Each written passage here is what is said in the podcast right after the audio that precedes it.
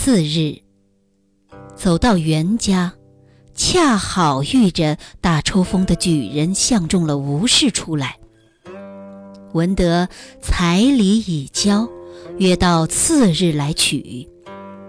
李侯道：“举人拣的日子自然不差，我看相得中，也是明日罢了。”及至走入中堂，坐了一会儿，媒婆就请周氏出来，从头至脚任凭检验。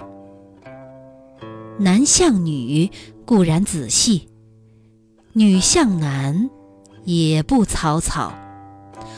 周氏把李侯缩了两眼，不觉变下脸来，气冲冲地走进去了。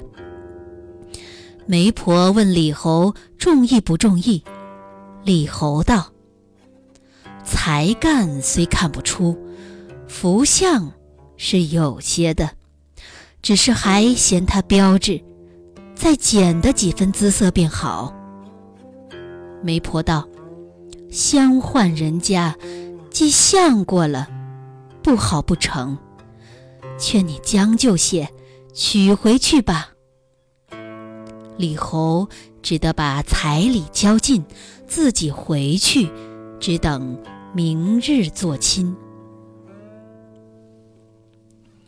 却说周氏往常在家，听的人说有个姓阙的财主，生得奇丑不堪，有缺不全的名号。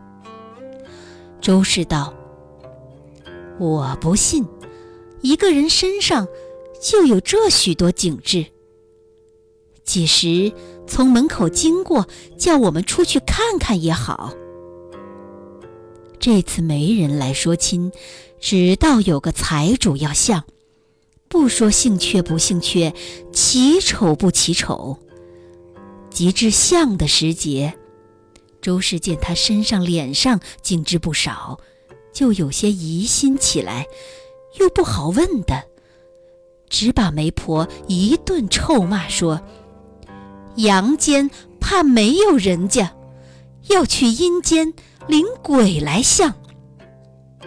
媒人道：“你不要看错了，他就是荆州城里第一个财主，叫做阙里侯，没有一处不闻名的。”周氏听见，一发颠坐起来，道：“我宁死也不嫁他。”好好把彩礼退去。